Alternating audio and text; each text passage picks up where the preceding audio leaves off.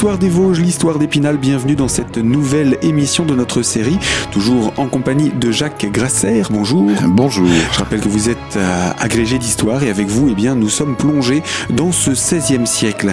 Lors de notre dernière émission, nous avons évoqué d'ailleurs la structure de la ville d'Épinal puisqu'elle avait été euh, peinte par l'artiste Nicolas Bello avec cette vue cavalière que l'on peut observer dans les différents musées de la ville d'Épinal. Euh, cette euh, peinture, on a parlé grâce à elle de la structure de la cité spinalienne au XVIe siècle, mais également de la population, des métiers, les différents artisans qui existaient euh, sur la cité spinalienne.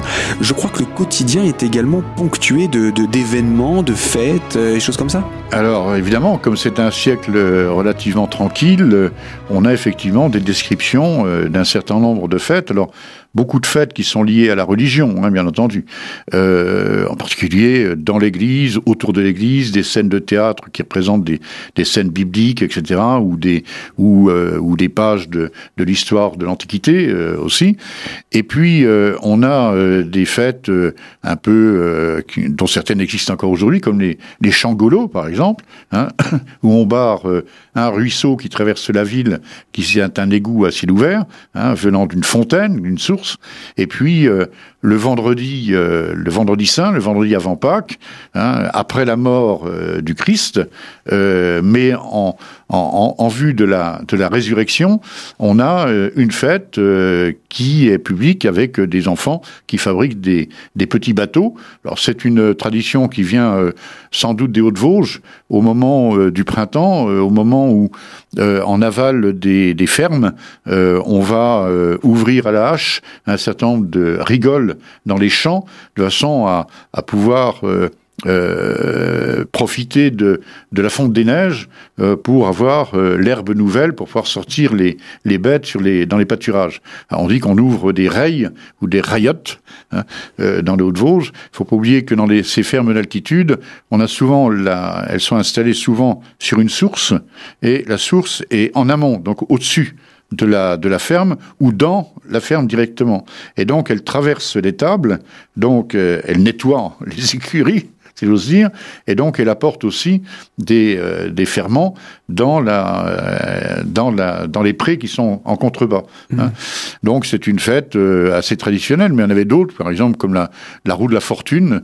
Alors c'est une fête qui était assise sur l'abbesse donc du chapitre noble. qui, qui n'a rien à voir avec le jeu qu'on a connu dans les années 80-90, je, ne pense pas, je ne pense pas, bien qu'il y ait encore des femmes là-dedans. Vous vous souvenez que dans la roue de la fortune, il y avait aussi des créatures euh, qui faisaient tourner la roue. Alors c'est en fait on montait sur la colline de l'Offremont hein, et on allumait une, une roue de charrette avec de la paille et euh, on descendait euh, en la poussant cette roue dans le faubourg d'Ambrail jusqu'au Pou, hein, jusqu'au bord de la Moselle.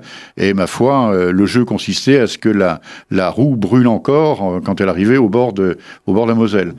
Et puis on avait aussi, on avait un certain nombre de fêtes rituelles où on allumait des, des, ce qu'on appellerait aujourd'hui à la Saint-Jean d'été des chavandes, c'était des bures. Hein. Le, terme de chavance ou chavanche, c'est un terme qui s'attache à la Saint-Jean d'été. Mais le reste du temps, par exemple, là aussi dans le temps de Pâques, on allumait des, foyers euh, par exemple sur la place des Vosges, hein, la place du Poiron à l'époque, et euh, bah, comme dans tous ces feux, on sautait par-dessus les braises, etc. C'était un signe aussi de, de, fécondité, de fertilité, etc. Et puis le, la fête du donnage aussi. Alors ça c'est tout à fait intéressant aussi puisque ça consistait euh, donc toujours aux alentours de Pâques, ça consistait en fait à à donner un homme à une femme ou une femme à un homme, euh, donc de, de, de, de, rendre public une relation qui allait déboucher sur un mariage. Mais pas seulement, parce qu'on en profitait aussi pour euh, officialiser euh, des relations beaucoup plus clandestines entre tel homme ou telle femme, ou parfois même un curé avec une femme. bon, voilà. Des, des, des relations parfois extra-conjugales. Voilà. Mmh. Donc ça a été ça a été supprimé au XVIIIe siècle. Cela, on avait la fête du carnaval, bien entendu, hein, avant le avant le carême. Et puis, euh, on avait aussi des fêtes qui entouraient des, jeunes mariés, euh, où on se retrouvait le dimanche en famille avec euh, un violonneux à danser sur ce qu'on appelait la pierre danse-roche, qui est une pierre qui existe encore en partie dans le vallon Saint-Antoine une grande pierre plate. on se retrouvait au-dessus de la ville, en fait, hein, pour, pour faire la fête. Et puis, on allait marander, on disait aussi, par exemple, du côté de la, de la, de la fontaine Guerie euh, aujourd'hui. Hein, euh, on allait là aussi euh, pique-niquer, on dirait aujourd'hui. Hein. Donc il y avait des, des, fêtes très joyeuses et puis beaucoup de fêtes, bien sûr, beaucoup de fêtes religieuses. Hein. on parle souvent, quand on parle de la fête d'Épinal, on, dit toujours, ah ben, elle date de telle époque, mais elle a toujours existé en fait, puisque c'est le Saint-Maurice. Et, Saint-Maurice, c'est le patron de la ville. Et Saint-Goëry, c'est quelques jours avant, ou après, je ne sais plus, la, Saint-Maurice. Donc on avait, vous savez que dans certaines contrées à l'époque médiévale, euh, on a quasiment la moitié des jours de l'année qui sont chômés pour des fêtes religieuses. Hein. Voilà. Et puis des balles aussi, en particulier les chanoinesses hein, donnent des balles euh, dans leur cloître. Hein. donc on a toute une série de, manifestations qui montrent euh, effectivement un siècle de paix et de développement du coup. Hein. Donc là on a parlé des, des, fêtes puisque on est un petit peu tourné dans la partie religieuse avec les, les, les chanoinesses. On va parler également du chapitre. Alors le chapitre euh, va recevoir de, nouvelles, de nouveaux règlements hein, euh, de, directement de la part du pape. Hein, en particulier, on, rappelle hein, que le chapitre dépend du pape et non pas des évêchés. Euh, en particulier, on a, on a, on a deux, deux, deux règlements que l'on connaît. Euh, l'un qui date de 1511 avec le pape Jules II, et puis euh, l'un qui date de 1528 avec le pape Léon X, donc qui reprécise effectivement la règle euh, qui est celle du chapitre, en particulier qui reprécise euh, le fait que pour devenir chanoinesse épinal, il faut 16 quartiers de noblesse, donc quatre générations euh, de nobles, prouvés bien entendu par, on appelle les arbres de ligne, hein, des arbres généalogiques hein, tout simplement.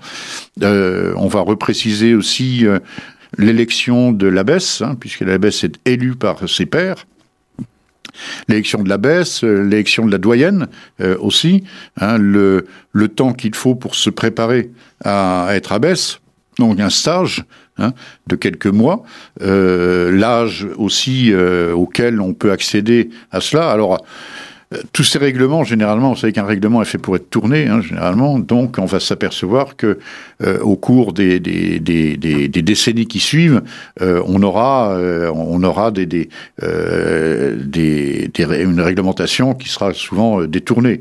On le voit au XVIIIe siècle, par exemple, quand on a la grande abbesse du XVIIIe siècle, Madame de Spada, elle devient abbesse, elle a un, peu plus d'une vingtaine d'années, donc elle n'a pas les 27 ans réglementaires. Hein. de la même façon, les dames euh, euh, on, adapte en fonction des besoins. Euh, pas exactement, c'est-à-dire qu'on a de fortes personnalités qui s'imposent ou qui sont, comme on dirait vulgairement, pistonnés par le duc de Lorraine ou par des de, puissantes familles. Hein. Et qui vont faire pencher la balance dans un sens ou dans l'autre. on a d'ailleurs on a on assiste d'ailleurs à des querelles au sein du chapitre, parfois des querelles relativement graves, où certains chanoines contestent l'élection de telle ou telle abbesse, par exemple, hein, vont même jusqu'à lui montrer le point dans l'église. Hein. Euh, oui, oui, on a, on a un certain nombre d'incidents comme ça que, que l'on que l'on connaît. Euh, c'est pas toujours un long fleuve tranquille. Hein, euh, hein. Mais on a des, des grandes abbesses à l'époque. Euh, on a par exemple Nicole de Dommartin, par exemple, qui est une grande grande abbesse qui avait d'ailleurs son tombeau était dans le dans l'actuel cloître. Il a été détruit à la, à la Révolution, mais on a quelques morceaux encore de ce, de ce tombeau, dont on a d'ailleurs un, un, dessin qui a été fait par un dessinateur du Lunéville au XVIIIe siècle, donc on le connaît. Euh, on a, euh, par exemple, euh, Alix de Dommartin euh, aussi. donc on a des, des, des, des, abbesses qui sont importantes et qui vont aussi décider de, de l'amélioration, de l'embellissement de l'église, puisque vous savez que l'église Saint-Maurice est partagée en deux. Il y a une partie qui dépend de la bourgeoisie, puis l'autre partie, le cœur en particulier, qui dépend des, qui dépend des abbesses, enfin, qui dépend du chapitre.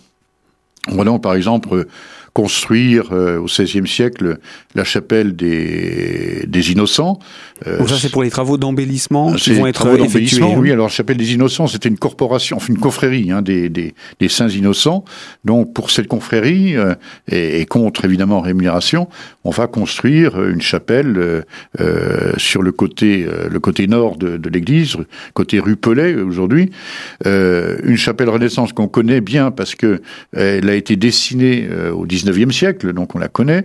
Malheureusement, au 19e siècle, elle, était, elle avait besoin de, gros travaux de confortement, et plutôt que de la restaurer, on a préféré euh, la démolir pour la remplacer par une chapelle néogothique, euh, alors que c'était une chapelle de style Renaissance. Il y en a très peu euh, dans les Vosges, puisque on en a une à Autray, à l'abbaye d'Autray. Hein, c'est la voilà.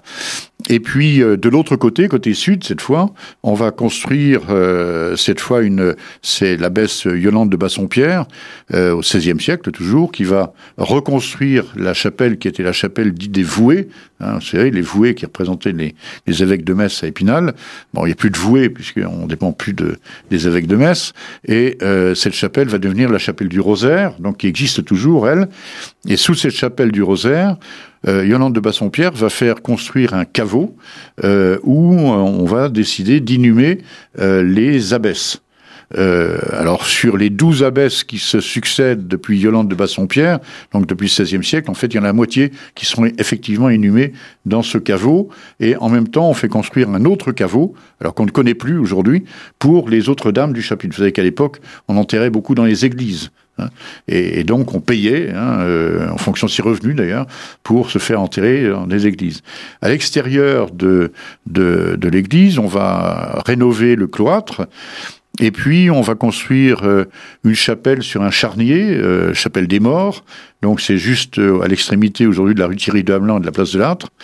Et puis une, une abbesse de la fin du XVe siècle s'était fait construire une très belle chapelle euh, gothique qui sert de mausolée, Adeline du Menou.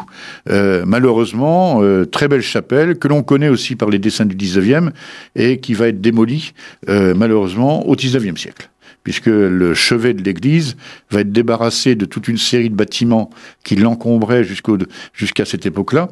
Il alors il y avait un café, euh, cordonnier, euh, euh, il y avait toute une série de petits métiers avec des, des, baraques qui étaient contre le chevet de l'église, et au milieu il y avait cette chapelle. Alors quand on va démolir tous ces petits bâtiments, plus ou moins salubres, on va démolir en même temps la chapelle gothique d'Adeline du Menou.